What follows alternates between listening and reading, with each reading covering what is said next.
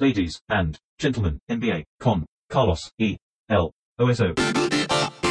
Señoras y señores, estoy con Martino Simani al lado mío. ¿Qué tal, Oso? ¿Cómo estás? Excelente. Tenemos un podcast dedicado específicamente a quizás dos noticias. Una es finalmente la eh, huida de Jimmy Butler de Minnesota, que es algo, una agonía que se había perpetrado durante las primeras cuatro semanas de la temporada y que no tenía ningún sentido. Finalmente cobró sentido y se fue a Filadelfia. Eso eh, nos lleva directamente a Filadelfia, que es otro equipo que estaba en crisis, en una crisis para mí autogestionada. Para mí hay dos tipos de crisis en, esta, en este inicio de la NBA. Las autogestionadas, en general por exceso de creatividad de sus eh, GMs o de sus coaches. Con esto me refiero específicamente a Filadelfia, que me parece que hubo un exceso de creatividad en Brett Brown, poniendo, tirando a la cancha el problema más grande que tenía, que es Markel Fultz, y que lo sigue teniendo, Oso, no me vas a creer. Porque todo esto no tapa el problema, el verdadero problema que tiene Filadelfia, que obviamente no era el mal arranque de Saric, ni las costuras que se le vieron a Covington en el- los playoffs pasados, de lo que ya habíamos hablado en ese capítulo eh, de culto, que solo escuchamos vos y yo. Oso, es tan de culto que solo lo escuchamos vos y yo ese capítulo. Pero lo habíamos hablado ahí, que Covington tuvo unos playoffs el año pasado, donde se le vieron todas las costuras y aparecieron los problemas típicos del 3D. El 3D es tres puntos y defensa, ¿verdad? Eh, Los problemas que empieza a tener el 3D en un momento es que no es ni 3 ni D. Es- no sé qué empieza a fallar antes, pero una vez que empieza a fallar una, empieza a fallar la otra. Y entonces Covington se comió goles bobos durante todos los playoffs contra los Boston, empezó a ahorrar los triples, a pie firme, etcétera, etcétera. Vuelvo entonces a esta eh, especie de clasificación entre crisis autogestionadas y crisis inevitables. La de Boston, por ejemplo, es una crisis inevitable, es una crisis de crecimiento. Tienen que pegar un salto de calidad agregando piezas nuevas a algo que ya funcionaba sin esas piezas. La de Filadelfia no es una crisis autogestionada, la de Houston para mí es una crisis autogestionada. Por exceso de confianza en su método, Exacto. en el método que ellos consideran casi científico y que no lo es, porque finalmente esto es básquetbol y no me van a creer amigos, pero el básquetbol depende de los jugadores. Entonces cuando vos pones a James Ennis en lugar de Ariza y te parece que va a pasar lo mismo, resulta que no pasa lo mismo y que empiezan a haber agujeros por todos lados y esos agujeros empiezan a minar la confianza del equipo y el equipo ya no cree tanto en ese método y ese dogma y el dogma se empieza a resquebrajar, etcétera, etcétera. De hecho, una de las cosas que... Además estaba Carmelo Anthony, ¿no? Pequeño detalle. Pequeño detalle. A quien, en otra de las noticias reveladoras de esta semana, eh, han separado del plantel. ¿Cómo se llama eso? Lo sacrificaron. Sí, sí, sí. se, lo Están- entre- se lo entregaron a los dioses. en, una, en este momento están en una fábrica de maniquíes eh, buscando, bueno, eh, gente que está tratando de hacer algo con sus partes. Lo van a vender por partes a Carmelo. Claro. No sé ni dónde está, no aparece más. Y no, claramente una situación incomodísima para todo el mundo y para él primero que nada. Pero yo solo recuerdo esa actitud en el consulado saudí eh, en Turquía, digamos. O sea, una persona que entra a un lugar y no sale nunca más. Y no aparece. No está Carmelo. Se supone que le están buscando un equipo. Sí, fue como cuando pasó, como, como la situación de Derrick Rose cuando estuvo en Nueva York, que desapareció y nadie sabía y estaba ponderando su futuro. Eh, bueno, esto es un poco similar y es entendible dada eh, la situación psicológica que puede estar viviendo esa persona. La Eh, toxicidad. no solo eso, la, la parte de él, sino la parte del equipo de hacerse cargo de- del error que cometieron. Entonces, para todo el mundo es una situación incómoda. Entonces, mejor mantenerla, mantenerla lo más limitada posible. Porque seguir compitiendo. He ahí una ventaja de Houston sobre Filadelfia. Han admitido Rápidamente. su error. Claro. De hecho, lo han admitido públicamente. D'Antoni y en realidad dijo Morey, el general manager de Houston, dijo eh, que habían, habían acordado con D'Antoni probar algunas cosas en el inicio de temporada y se equivocaron. Que hicieron demasiadas pruebas. Eh, y estuvieron probando, toqueteando, porque son locos de las estadísticas y les gusta lo que D'Antoni llama este, romper el envoltorio. digamos, que es ir más allá siempre y probar cosas nuevas, e investigar, experimentar. Y bueno, es un poco difícil experimentar con un cuadro de básquetbol en rodaje. No, pero Houston ha sido una prueba eh, constante desde que llegó Daryl Morey a, a- a la gerencia. Eh, es de los cuadros que se han puesto más proactivo en los cambios y en las iniciativas, ya sea en tipo de juego, en entrenadores, en jugadores, y se ha reinventado en 10 años, creo que unas 5 o 6 veces, eh, y no tiene miedo a eso. Y me parece perfecto lo que hicieron, ¿no? Eh, darse cuenta, admitir Rápido. el error y rápidamente. Yo creo que también tiene que haber un vínculo ahí entre las necesidades de los jugadores y los técnicos. Creo que todos veíamos de que la situación de Carmelo con D'Antoni y como estaba jugando iba a ser dificilísimo que caminara. Pero hay toda una parte en el relacionamiento de los jugadores que seguramente con Chris Paul y con Harden tiene que haber habido una conversación bastante intensa ahí. Sí, porque en algún, en algún momento parece que le, que le tenía que soltar la mano ahí. Uno infiere desde el desconocimiento, pero desde las fotos básicas. Estoy pensando en el Banana Boat. Chris Paul le tiene que soltar la mano a Carmelo Anthony. Claro, claro, claro. Eso era lo que tenían que conseguir. Claramente, no, y yo creo que una vez que. eh, yo creo que James Harden también ahí tiene que estar metido porque desde un primer momento, cuando, el cuando llegas a hacer una incorporación de este peso, por más de que no haya sido económica, si era psicológica, tiene que haber un cierto acuerdo para empezar una, una dinámica diferente. Todo eso tiene que haber sido muy hablado porque no vas a tomar una decisión unilateral de esa manera, Porque Carmelo además sigue considerándose a sí mismo una superestrella. por supuesto. Entonces, estás cuando alguien. Esto es como eh, la descendencia, digamos. Si él se considera una superestrella, es una superestrella. Y, y lo increíble es que muchos de los jugadores dentro de la liga lo siguen viendo así, porque hay, Porque- hay diferencias. Porque es eso, es como. eh, Es, bueno, soy descendiente de asiático. Y está, sos el descendiente de Claro. asiático, listo, ya está. Hay un, hay un respeto también impuesto en- entre juga- jugadores y los Sí. códigos y los rankings de los jugadores son distintos al de los GM, claramente. Y de, al de los GM, al de la prensa, al de todo. Exacto. Eh, y bueno, en realidad él, eh, esto yo lo decía exagerando y tratando de demostrar por el absurdo eh, la dificultad de relacionamiento que puede llegar a haber con un tipo como Carmelo Anthony, pero él tiene palmarés, o sea, él ha estado Sí. en selecciones, sobre todo en la selección estadounidense. Me parece que lo que le da más esa categoría eh, irreal para todo el resto de los que vemos básquetbol es haber compartido el plantel con tipos que eran superestrellas. Sí, yo creo que también en, Estados Unidos hay un, está el mito de Carmelo, de que fue uno de estos, eh, de los primeros eh, superestrellas del liceo que, pas- que empezaron a pasar a la NBA. Y era como un mito que se empezaba a decir, bueno, es el próximo peleando cabeza a cabeza con LeBron. Eso, pero además compartió plataforma con LeBron Claro. James. LeBron James te pone a un nivel que es irreal. Él entró, cuando entraron, cuando entró LeBron James a la NBA, entraban LeBron James y Carmelo Anthony. Claro, pero le- la- el mito de Carmelo Anthony en el liceo era el mano a mano constante que iban en un duelo muy similar y eso se impregnó en la gente porque esa, esa etapa eh, fue la primera que pasaba en partidos de, de liceo en televisión nacional y la gente seguía los torneos liceales por LeBron James y por Ca- Carmelo Anthony obviamente siempre en segundo plano Pero robó ese- era el némesis y lo que hizo Carmelo, que no hizo LeBron, fue que Carmelo fue un año a, a la universidad y como freshman salió campeón nacional. Con y que- Syracuse, que no gana nunca. Claro, que no gana nunca. Y entonces eso quedó impregnado en la gente. Defendiendo de manera 2-3. muy fuerte. Claro, Sí, de manera muy fuerte. ¿no? Sí. Y, la- y jugó increíble. eh, y eso como que lo catapultó a un jugador ganador. Y de ahí en adelante siempre quedó eso con él. Entonces para el, para el americano que vivió esas cosas, siempre tuvo un extra. Que para los que no lo vivimos, porque el básquet universitario acá no llega, eh, no teníamos ese peso, digamos, de Carmelo Anthony. Perfecto. Bien, así que la historia de Carmelo Anthony además excede al Team USA, eh, Claro. viene desde antes y también tiene que ver con la grandeza de LeBron James, también tiene que ver con la estelaridad y el brillo de LeBron James, que es tan grande que le ha dado brillo a Carmelo Anthony. Y bueno, alcanza a iluminar a Carmelo Anthony. Entonces, volviendo a nuestro inicio, que es el pase, la- el trade de Jimmy Butler para Filadelfia, tenemos que hablar en el caso de Minnesota, para mí, de una crisis autogestionada, pero autogestionada con tiempo. O sea, hace años que, hace un año y medio la viene autogestionando tipo.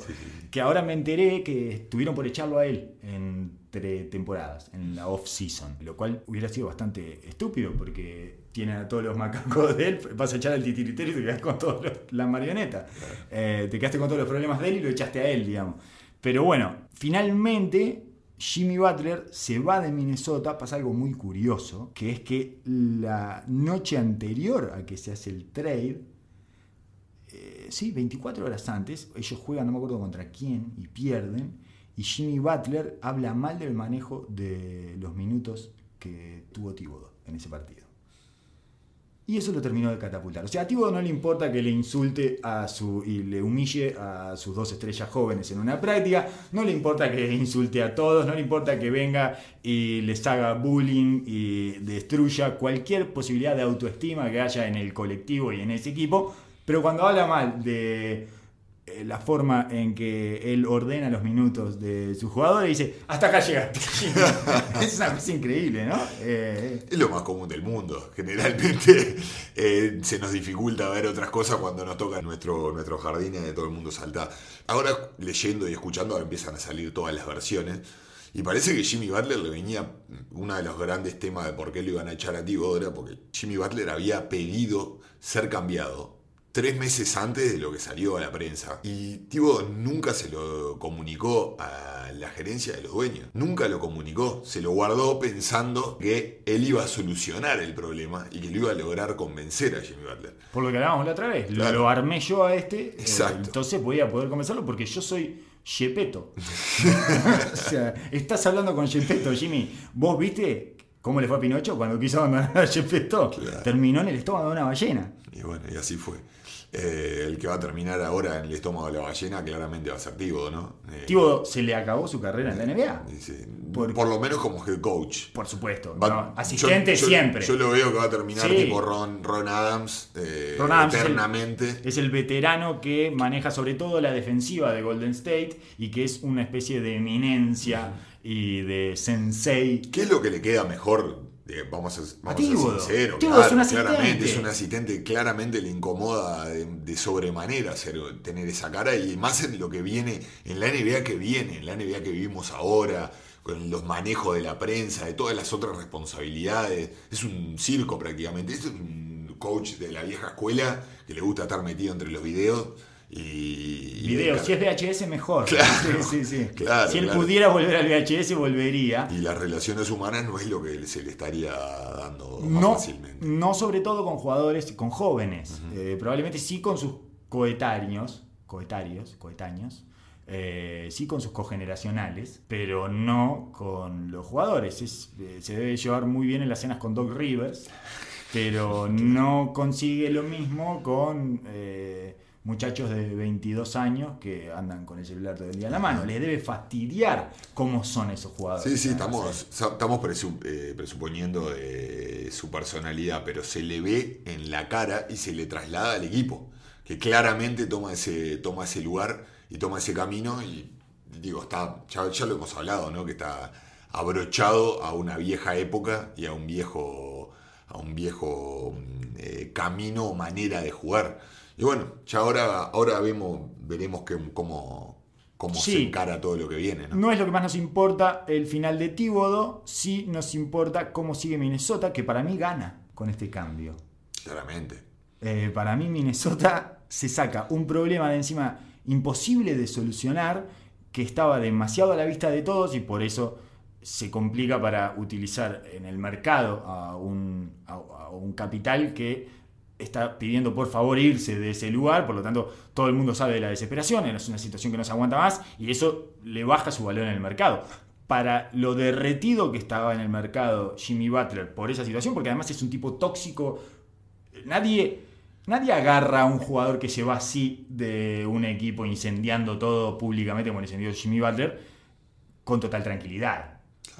Entonces, eso también... Eh, lo desmerecía en el mercado, porque es, ya hemos tenido casos de jugadores que se quieren ir de su equipo, me parece que no llegan, ninguno de ellos llegó a este nivel de eh, mear eh, la, las oficinas, digamos, ¿no? Fue lo que hizo Jimmy Butler. Jimmy Butler terminó orinando en las oficinas de todos y bueno, eh, con un comportamiento de infanto juvenil, de la colonia Berro. Ya no era imposible de sostener nada. Un tipo que quería destruir todo para dejar en claro que, que se quería ir de ahí.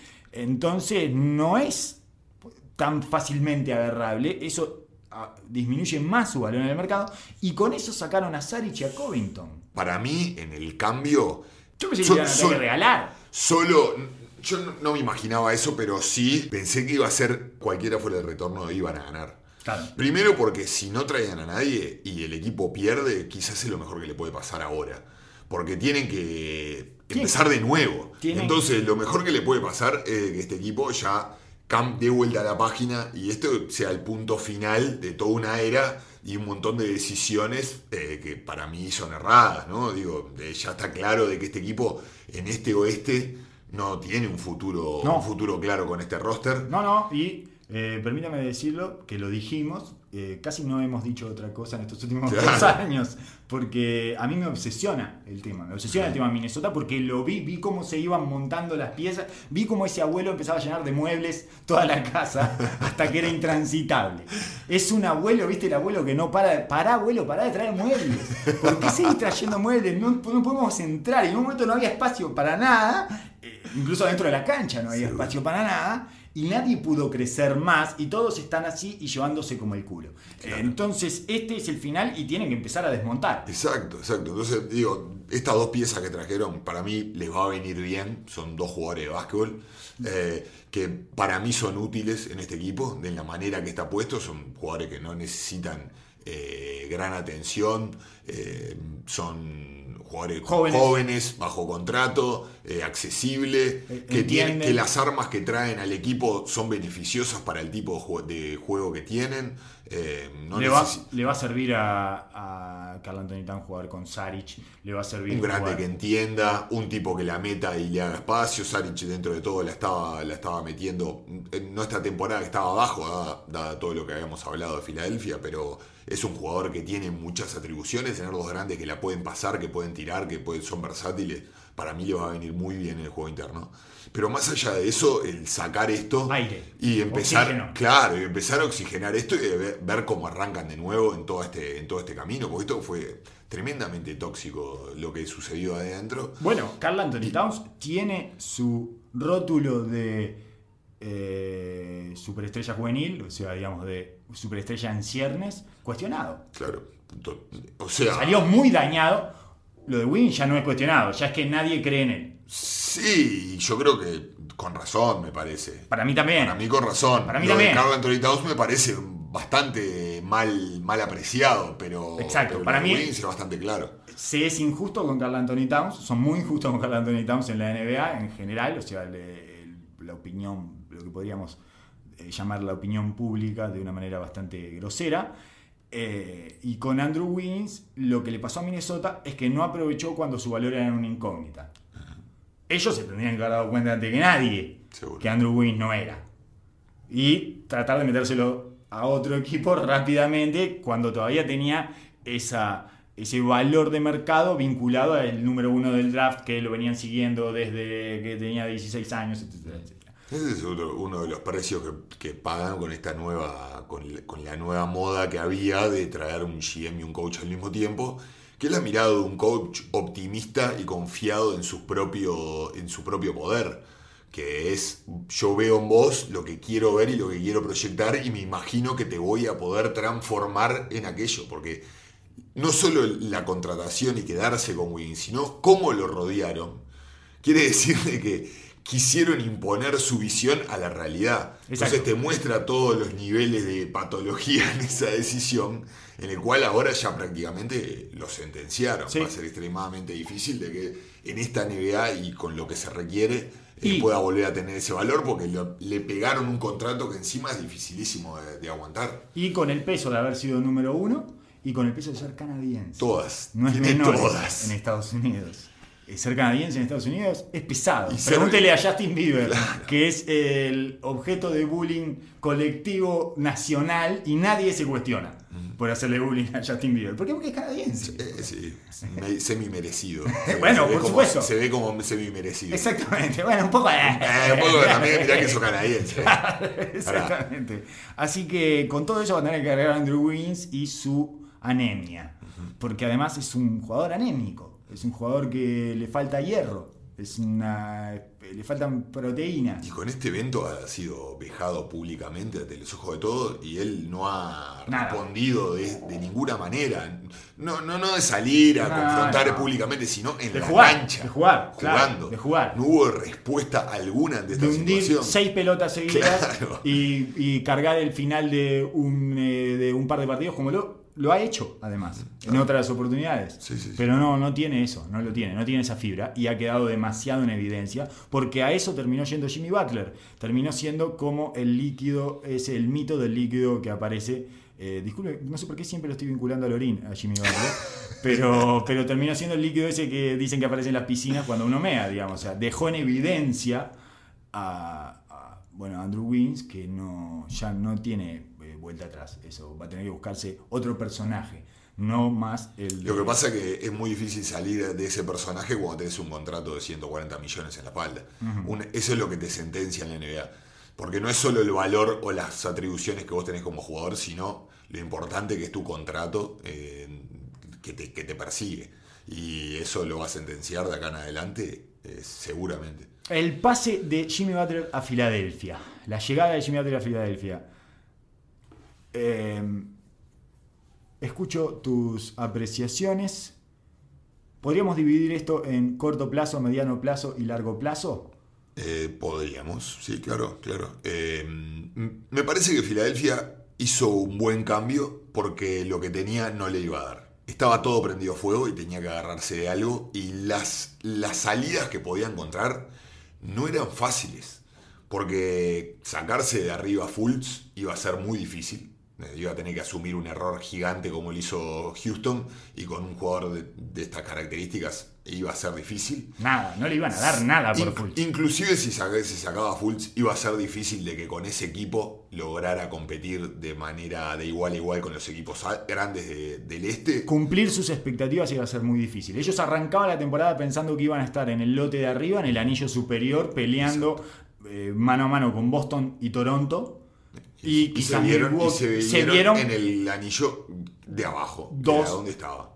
en el, en el 2 y medio. En el 2 y medio por las dificultades puntuales del momento. Yo creo que a la larga de la temporada, por más de que no hubieran hecho este cambio, se hubieran quedado tranquilamente en el 2. Embiid iba a terminar solucionando la mayoría de los problemas. Y claro, ¿no? Y tienen jugadores capaces. No creo que hubiera llegado a una implosión total No. del equipo como tendría que suceder a no ser de una lesión grave. Entonces me parece que en una NBA como esta, con dos fenómenos como lo son eh, Embiid y Simmons, hay que mostrarle que hay que ganar ya. Y a partir de ahora vamos a hacer todo lo posible. Ya el pros es todo muy bien, pero no es un equipo que va a poder hacer eh, un tanking para seguir metiendo assets dentro del, del- No. del equipo. No, y además este, ellos dos están hambrientos. Claro, y es el momento de mostrarle Esa es la para- a diferencia. futuro. Esa es la diferencia entre ellos dos y Wiggins y Exacto. Towns. Anthony Towns, sobre todo Carl Anthony Towns, que es el, el válido en esos dos, no estaba pronto todavía para. No estaba así de hambriento como están Embiid y Simon. Simon no aguantan. Simon y Embiid no aguantan una temporada más sin ganar fuerte. Claro, Necesitan. y, y con lo volátil que están las, las estrellas en la NBA, me parece una movida inteligente desde ese punto de vista, más allá de que es de urgencia, ¿no? es de urgencia, pero, el- Pero la urgencia se la autogestionaron, a eso me refiero. sí, pero hoy en día la NBA es así. O sea, llega un punto en que la NBA es tóxica esas medias tintas, es tóxica.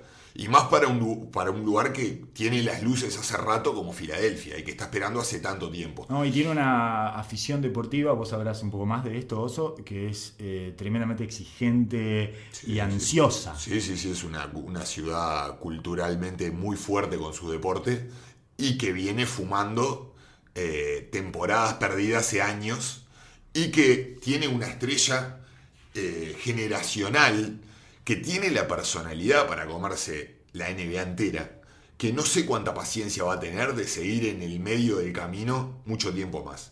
Me parece que Embiid tiene la personalidad para parársele de frente tranquilo A Jimmy Butler. a Jimmy Butler. Creo problema. que inclusive pueden llegar a congeniar muy bien por el estilo de, obviamente que se van a medir un poco los cuernos ahí un rato, pero los, veo, cuernos, los sí. veo con el- la personalidad y el hambre similar como para, como para complementarse. No sé cómo va a encajar Simmons ahí en Mm. el medio, que es lo que a corto plazo veo más difícil de esto, que es la geometría del juego y el desenlace eh, estructural de- de- del, desarro- del desarrollo de este equipo. Para mí es mucho más difícil adentro de la cancha por eh, tipos de juego y estilos de juego que de personalidad. Para mí las personalidades van a encajar porque Embiid lo va a hacer encajar porque él, él manda ahí, va a mandar. Él, no es, no es Simmons el que manda, eh, no va a ser Jimmy Butler. Y creo que... Es el equipo de Embiid. Y creo que encajan bien en los lugares. Creo que Jimmy Butler no es uno en la NBA, pero No. es un excelente dos. Que si, si tiene un uno con la personalidad suficiente para marcarle el camino, puede llegar a ser extremadamente su- eh, Útil. útil. Y le saca la presión a, a Ben Simmons de tener que anotar, que es lo que más le está conflictuando toda su existencia en la NBA. Ahora, son jugadores eh, muy diferentes y poco complementarios en sus virtudes como para organizar, ya sea una parte, una, una convivencia sana ofensivamente, pero a su vez veo de que le da un potencial defensivo Atrás, enorme, No, atrás van a ser unas panteras. dependiendo de cómo lo complementen a ese equipo. Veo que ¿Va a jugar hoy en día... Chandler? Claro, hoy en día tiene la pata, la cuarta pata está floja. Tienen a JJ Reddick, tienen a Wilson Chandler, tienen un par de rookies interesantes, Jamet, eh, no sé si va a volver de TJ McConnell en la rotación. Agarró algunos Está minutos Cormax. Está Cormax, que todos estos, todas estas pequeñas eh, mm, estas pequeñas virtudes que tienen un tirador por acá, un stretch four, eh, un base criterioso, no logro ver cómo lo van a, a congeniar en la convivencia diaria. Igual esas cosas, para mí, es lo secundario cuando armás un plantel en la NBA. Si vos tenés tres estrellas que pueden complementarse en la convivencia, que tienen el, a- el mismo objetivo y que en su posición estructural en la pirámide del equipo Está encajan, claro, todo claro, lo demás se puede ir armando alrededor. Creo que es lo más fácil de armar dentro de esta NBA. Le van a encontrar la vuelta. Esa es tu sí. perspectiva. Eh, para mí van a tener una... Para mí está bien a corto plazo, y cuando digo corto plazo me refiero, me refiero a esta temporada. No es una solución real. Y no ataca el problema principal que tienen, que es el autogestionaron, que es Fultz. Pero eso es el problema más fácil de sacarse si esto marcha bien. Si Fultz eh, es. Si est- este, este experimento marcha bien y Fultz es eh, eh, el precio a pagar, un, tipo con el contrato rookie eh, en estas condiciones es prescindible. Sí, sí, sí, claro. Simplemente separándolo. de- de- obviamente hay que sacar esta distracción y hay que hacerse cargo de esa decisión, ¿no? no los veo eh, dispuestos a hacerse cargo de este desastre. No los veo dispuestos a tomar una decisión que es de sicario. Bueno. porque le tenés que pegar un tiro en la frente y dejarlo en un contenedor. Eso es tremendo porque ellos son, fueron parte de la rotura mental de Fultz. No, no hay un detalle menor. Eh, Filadelfia tiene un nuevo GM que se llama Elton, Elton Brand, que atraído por el fiasco de Colangelo, ha tomado las riendas ahora. Que no fue el que se hizo cargo del, del- de draftear a Fultz y que no viene desde el proceso, de todo el proceso anterior. Era un veterano que estaba cuando empezaron con el traje Sí, sí. Process y Sam Hinkie y se, estaba en la, en la institución porque esta- estaba metido en, la, en el equipo de la G-League, pero es nuevo y es el que, es el que, Le tiene que pegar un tiro. ejecutó este, este trade Sí. y pisó fuerte. Pisó fuerte porque se animó a, a tomar este riesgo. Que, Sí. sabe, que todos sabemos de que es, como dijiste vos, es un riesgo difícil. O sea, es un riesgo que no todos los equipos estaban dispuestos a tomar, como No. Jimmy Butler, que se fue de esa manera de, Claro. de Minnesota. Sí, sí, sí, sí, sí. Él Es un tipo que acaba de incendiar el lugar donde estaba y vos lo estás trayendo a tu equipo para que le dé un salto de calidad. Claro. Entonces, eh, sí, es una jugada difícil porque además saca eh, dos piezas del equipo que a la que la gente no le pedía muchísimo y les agradecía un montón. Digamos, o sea, eh, tanto Covington como Saric eran de los predilectos eh, actores de reparto de la gente, porque le daban mucho a ese equipo y no les habían costado casi nada. Claro, y son productos del Process. Eh, Exacto. Covington era el único que había quedado de esa época. Y Saric era el que no iba a venir, nunca va a llegar de Europa ese, porque no le va a dar y no sé qué, no sé cuánto, entonces era como una ganada, era una batalla ganada del proceso, de la narrativa que sostiene a este grupo. Me parece que es el final del proceso, Ajá. que se terminó de Process, se terminó esa narrativa en Filadelfia definitivamente y para siempre. Claro, claramente se claramente Se separó. se mandó el mensaje de que se acabó. Hay una nueva etapa y me parece, conoci- habiéndolo visto jugar a Elton Brand Sí. y conocer su carrera, me Sí. parece un tipo guerrero de la calle No come nada. Y no me no lo no creo que le dude el pulso si tiene que pegarle el tiro en la frente a Fultz. Pero lo tiene que hacer, estamos Tiene que hacerlo ya. No sé si eh, no sé si lo va a hacer ahora, si lo va a hacer en- a corto plazo o lo va a hacer a largo plazo. Se podrá equivocar. Yo no desconfío de Elton Brand, sí desconfío de Brett Brown. Puede ser. Que puede tiene ser una sea la cosa piedra en el paternal. Puede ser que sea la piedra en el zapato. Tiene una cosa paternal, a mí me encanta Brett Brown, pero tiene una cosa paternal. No puede, él es, me parece, el de la idea de tirar el problema a la cancha. Mm, sí, él es el que se puso demasiado creativo y generó una catástrofe, generó una crisis impensada para este momento de la temporada.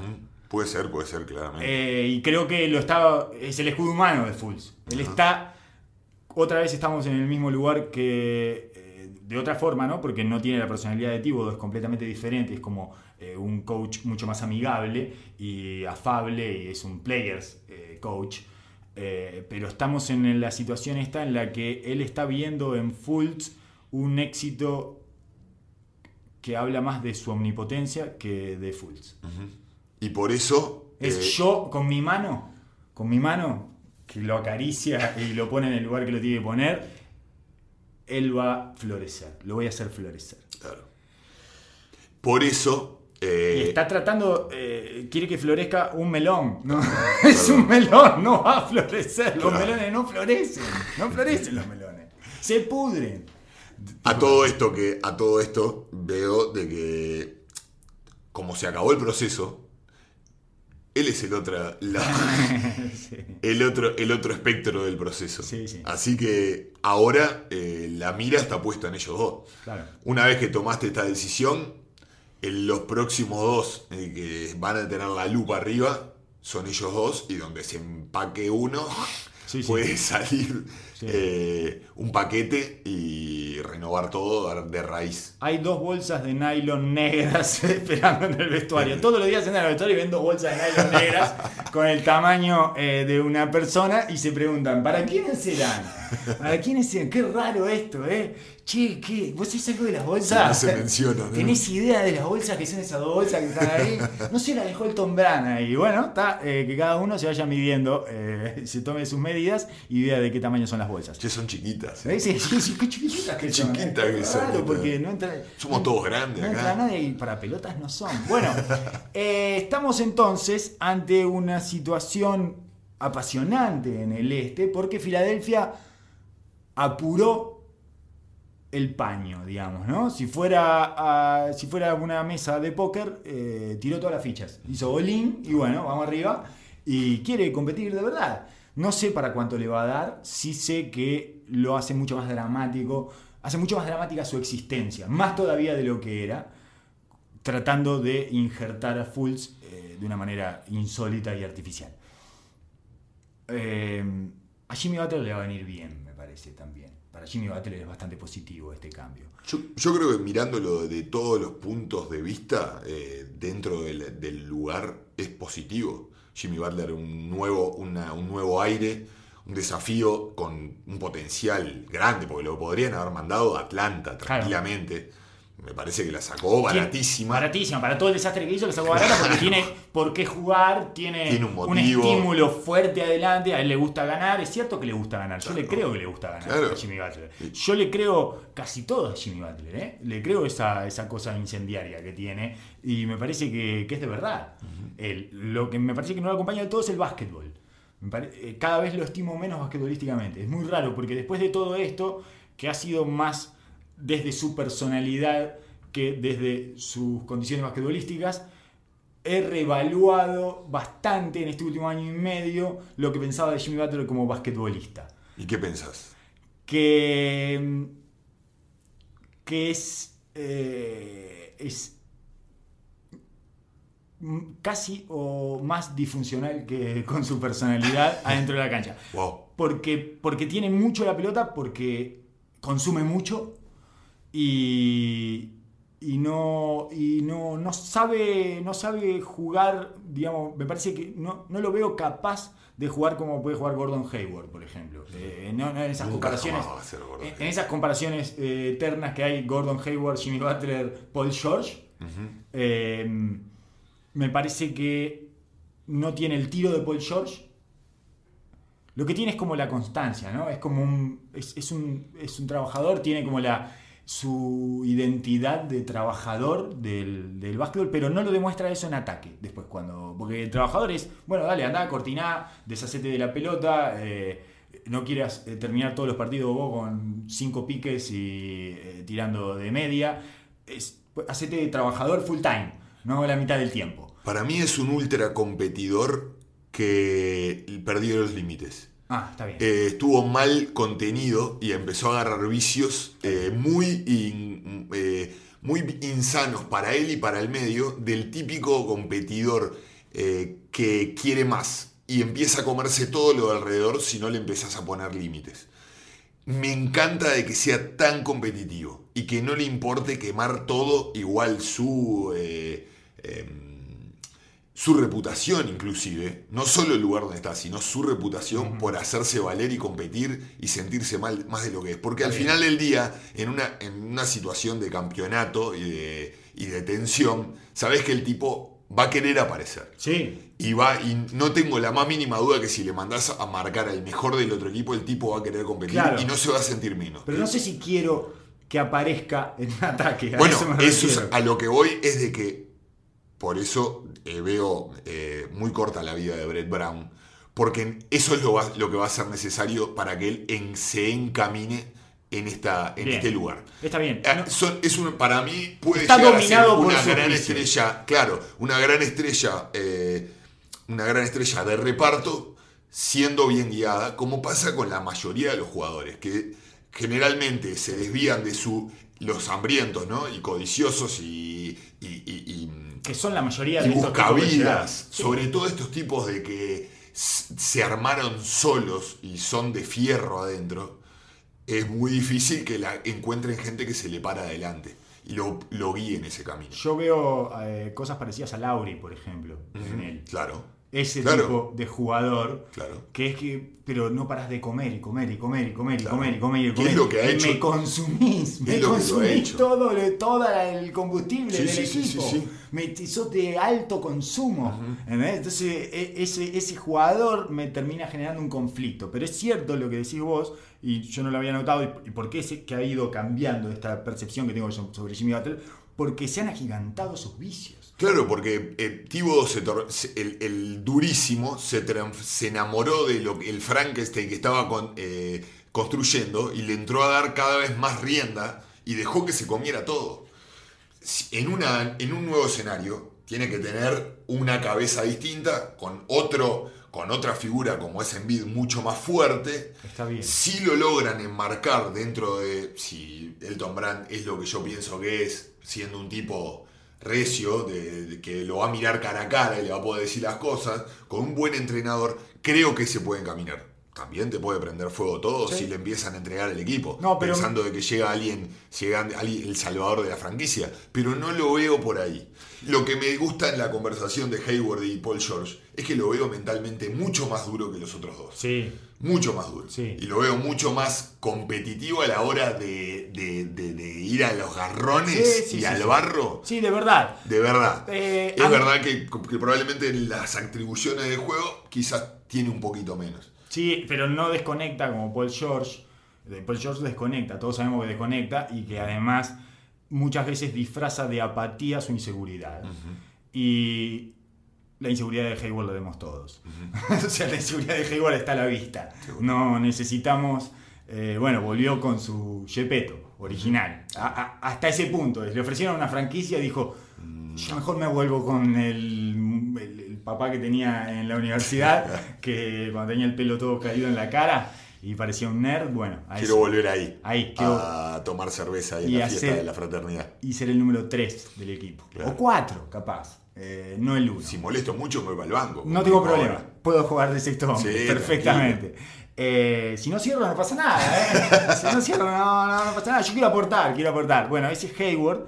Por eso, por eso, eh, esa es la atribución de que yo veo de que si quiero construir un equipo para salir campeón, creo que eso está ahí. El, el potencial está ahí. Que con los otros, si tengo que ir a la guerra con Paul George, me genera la duda. Sí, me sí. genera la duda. Sí, a mí también. Entonces, eso, eso es lo que me gusta de, de Jimmy Butler. Con- eh, estoy de acuerdo de que es un riesgo y de que te puede prender fuego la casa, ya lo vimos. Claro, claro. Sí, sí, sí. Pero si tenés- querés salir campeón, hay que hacer cosas difíciles, como dijo uno. Sí, Porque no es sí. para cualquiera. Sí, está bien. Sí, sí, hay que hacer cosas difíciles y feas. Y feas, Mucho- en sí. muchos casos feas. Claro. Eh, entonces, de todas maneras, me diste ganas de ver a Jimmy Butler en Filadelfia. No estaba tan entusiasmado con Jimmy Butler en Filadelfia, así que me convenciste y, y creo... Está bueno, creo que. Está bien, sí, sí, sí, no, o sea, me parecía que iba a estar bien, pero recobré ciertas esperanzas en Jimmy Butler. Ya solo estaba viendo sus vicios. Claro. Ya, no podía ver otra cosa que no fueran sus vicios, adentro de la cancha sobre todo. Lo que haga fuera de la cancha no me importa demasiado, porque además creo que eh, la culpa es más del entorno que de él. Es evidente que el tipo está desbordado porque no está encontrando ningún tipo de respuesta en el entorno, entonces está tratando de llamar la atención lo suficiente como para que no lo aguanten más y los, lo saquen de ahí. No quería estar más en el frío ese de Minnesota, etc. todo puede ser eh, comprensible desde ese punto de vista porque Minnesota debe ser una pesadilla Sí, para vivir. claro. Entonces, eh, y se quería ir de Tíbodo, además, debe estar harto de Tíbodo. Exacto. Ahora vamos a ver la primavera de Jimmy Butler, que es lo que pasa siempre cuando se surge un cambio de esto, más tan público, y va a tener un tiempo de ser el, el saque- se va a poner el overall y va a ser una cosa de locos. Hay que verlo, Hay que ver después que pase eh, un poco esa novelería y empiece en la, en la pelea diaria Sí. a ver cómo qué encuentra de Brown, qué resistencia encuentra del equipo y cómo empieza a interactuar. Y los playoffs, y cómo van a empezar a definir esa situación difícil dentro de la cancha en los playoffs, porque son todos dominantes, eh, bola dominante, salvo Reddick, que a propósito ha vuelto a la titularidad, Oso. Se que- terminó el experimento Reddick de sexto hombre. que lo que pedíamos acá de gritos, ¿no? Porque esta es una crisis autogestionada, porque es exceso de creatividad de su coach. El coach que se pone demasiado creativo, oso, se pone por encima del básquetbol. Y cuando vos te pones por encima del básquetbol, los dioses del básquetbol te arrastran por el suelo. Le duró 12 fechas, creo, a Brett Brown la creatividad. Y bueno, ha vuelto JJ Reddick. Justamente necesita un tipo que genere espacio sin tocar la pelota, que genere cosas solo con sus cortes y su salida de las cortinas, porque ahora tiene tres bola dominantes en cancha que se alimentan de eso. Embiid, Jimmy Butler y Ben Simmons. Veremos cómo convive eso. Y cuando nombro a estos tres me doy cuenta que nunca tomo en cuenta a Fultz, digamos, que tiene las mismas características, solo que no es de verdad. Claro. Por eso es que no lo nombro. Yo me imagino, no, no puedo imaginar, no puedo proyectar a Filadelfia hacia un futuro inmediato con Fultz adentro de la cancha. Siempre lo pienso afuera. No hay, no hay circunstancia en la que diga cómo lo uso. Bueno, acá, en este lugar, en esta situación. Eh, ¿Qué es lo que hace Fultz? Nada, porque. Tiene una capacidad física sabe. innegable, eh, rompe al aro y la vuelca, etcétera. Pero No, no, eh, defensivamente es grande, pero tampoco es intenso, se lo ve con desgano dentro de la cancha. Eh, no, la verdad no, no- nunca me lo, me lo puse a pensar, nunca me lo puse a... No lo consideré, digamos. A, futuro tampoco me interesa, no es No. un jugador que le vea utilidad, entonces dentro de- del, del proyectarte de todo este nuevo futuro, nueva, eh, nueva generación o cómo van a sacar las ventajas, no, no, no, no lo considero. no. Sí me, me intriga tremendamente eh, qué va a ser de, de Ben Simmons. Para mí es un jugador eh, que claramente tiene que ser un 4 en la NBA. Para mí, claramente. Más co- eh, con Embiid. El tema de que no es solo decir es un 4 nuevo y juega de 4 y está todo abierto porque es multidimensional. Eh, hay funciones de los 4 de que no sé cómo las hace o si se siento cómodo haciéndolo. Pero claramente... Cortinar, por ejemplo. Por ejemplo, por ejemplo, cortinar y rolar. No es lo mismo tener la bola siempre vos en la mano eh, que ser el que genera los piques y aguantar los contactos. Lo vamos a hablar más adelante cuando hablemos específicamente de Milwaukee y su primavera eh, de la mano de Budenholzer. Pero una de las cosas que por lo menos yo noté que han cambiado más radicalmente en el juego de Giannis es que está haciendo, está jugando pick and roll como grande. De coordinador. Exacto. ¿Qué es lo que yo veo en la función de Ben Simmons en la NBA futuro? Él es excelente en dos cosas. En jugar handoff y en rebotear y salir corriendo. O sea, y generar el break desde el rebote o desde el recupero. Después en todas las cosas dentro del juego media cancha, es todo dibujos para tratar de encontrar un ángulo de pase y para encontrar una semi-ventaja eh, dentro de los errores que pueda generar la defensa, pero nada que él genere de por sí. No, claro, es como una especie de, ¿qué te diría? Ricky Rubio con anabólicos. Sí, No, el viejo Ricky Rubio, ¿Eh? digamos, porque hasta hoy, ahora, ahora Ricky Rubio la mete, Bueno, sí, es hace- un poco más agresivo. Sí. Pero me parece que puede ser muy funcional si él, es un distri- él- distribuye desde el poste alto, desde el codo, siendo un buen pasador y generando handoff y caídas al aro. En la caída al aro, él va a poder ser muy bueno generando lo que hace Draymond Green, por ejemplo. Yo lo veo como un muy- una muy buena versión de un Draymond Green. Recibiendo en el semi-roll, Y repartiendo desde ahí, pro- probando después del primer pick and roll, atacando a una defensa específica, jugando un handoff, generando una segunda caída y generando descargas cortas o largas, teniendo la posibilidad de poner la pelota donde quiera, Sí. con un- una semiventaja. es un pasador genial. Genial. Y tiene la esencia de un base, pero claramente para mí es un 4. Porque la limitante que tiene con el tiro, la única presión que puede generar con la defensa es, ser- es muy cerca del aro. Entonces hay que ponerlo en situaciones que le saquen un poco la pelota de las manos en la parte inicial del juego. Porque además tampoco tiene un go-to move de un medio gancho, por ejemplo, que pueda terminar a 3 metros del aro. Que con eso ya generaría otro tipo de organización en las dimensiones de la cancha. Generaría otro peligro. No genera ningún otro peligro no sea la hundida. Claro, por eso, por eso te decía que busca todo el tiempo el error defensivo, porque necesita sacar esa pequeña ventaja que le da una luz de un mal cambio o, o un mal recupero para poder generar esa, esa o terminar de esa manera, porque no se la van a dar para que él juegue. Eh, y cada vez lo está sintiendo más. Cada vez que le agarra la, la bola ar- arriba, se le entra a generar como una pared, lo que se llama una pared, o escalonar al jugador eh, que es el defensa primario, eh, se encarga del primer, el primer movimiento y ya enseguida encuentra a otra persona. Eh, y eso me parece que le puede dar otra libertad. Ahora, ¿qué pasa con los bases, por ejemplo? ¿Quién va a defender al base? ¿Ben Simmons? ¿Se lo van a mandar a JJ Redick? ¿En una NBA con bases extremadamente picantes y talentosos? ¿Cómo lo van a armar eso?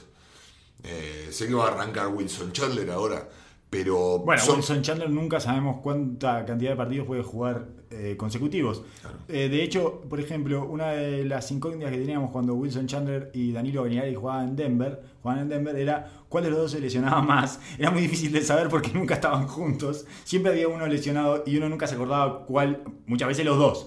O uno o los dos. A, a mí dos veces por, por temporada mm, preguntaba si, se si lo habían cambiado, si estaba en otro equipo. Me Y pasó muchas veces. Ha quedado demostrado en esta temporada, que lo separamos, que tenemos a Galinari en los Clippers, y a- que Galinari es el que se lesiona menos de los dos. Así que imagínense, ¿no? A Galinari hace 10 años no le vemos una temporada entera. Entonces, sí, eh, Wilson Chandler no es una pieza en la que uno pueda confiar para un equipo que está buscando eh, definir el este Claro.